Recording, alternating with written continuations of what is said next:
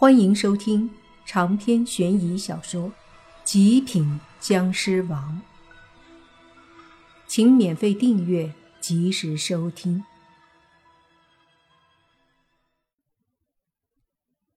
每次一提到慕云熙身体里的神仙到底是什么神，他就不说了，甚至还有点不高兴。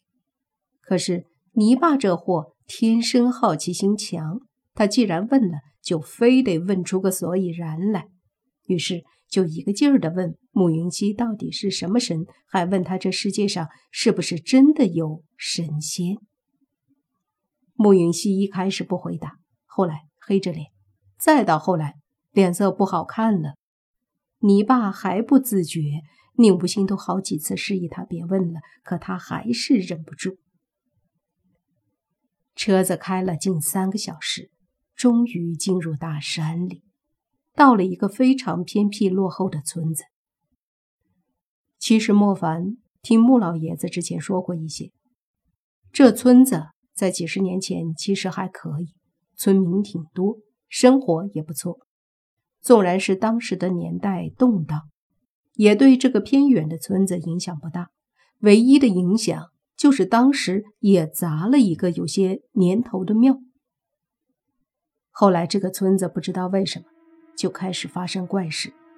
再后来好几年，慢慢的开始离奇的死人，甚至发生过很多不可思议的事儿。然后有老人说这地方邪乎，一直都是村外的庙镇压着。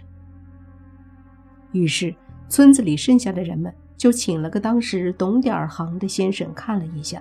那先生说，真是和庙有关系的。在他的指挥下，村里人又开始一起出力，重新修了一个庙。从那以后，村子里一下子恢复了安宁，再也没有怪事儿发生了。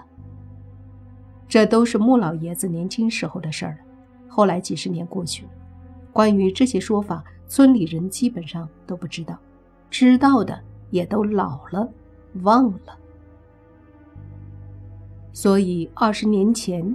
穆老爷子的老父亲死了后，他请人看风水，就选中了那庙，说那儿好，以后穆家必然家大业大。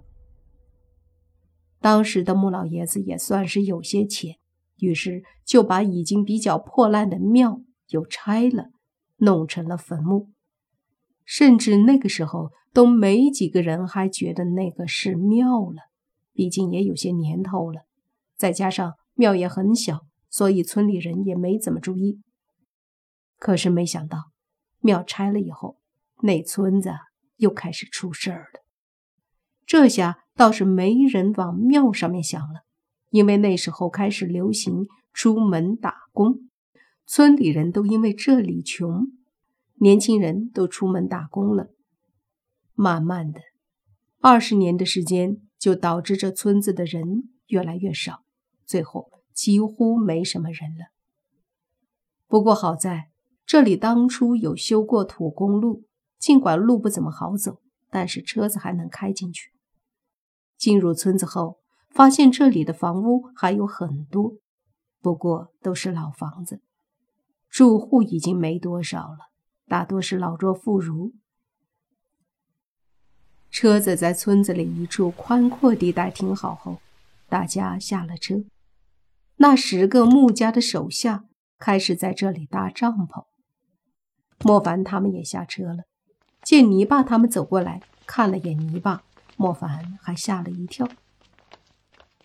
只见他居然顶着一只熊猫眼，脸上还有一个浅浅的巴掌印，忍不住问道：“你这咋了？”泥巴苦着脸说。我就问问他是什么神仙，他就打我。一旁的慕云熙顿时瞪着你爸说：“你还说？啊不不不不不说了。”泥巴急忙摆手，然后揉着眼睛说：“我不想挨打了。”这时，穆老爷子走过来，对莫凡说：“迁坟修庙都要时间，这里条件有限。”就难为你们，可能要在这里待两天了。莫凡摇摇头，表示无所谓，然后就说：“不知道墓在哪儿，我们先去看看吧。”好。穆老爷子带着大家一起，带着纸钱香烛，就往村子外面走去。走了十几分钟后，到了一个山坡下方平坦的地方。山坡对面有一条小河，河水清澈，缓缓流动。而山坡下平坦的地方，往里面一些就可以看到有一个修建的还不错的坟墓。这是穆老爷子的老父亲十几年前葬在这里的。你爸看了一眼，就说：“依山傍水，藏风纳气。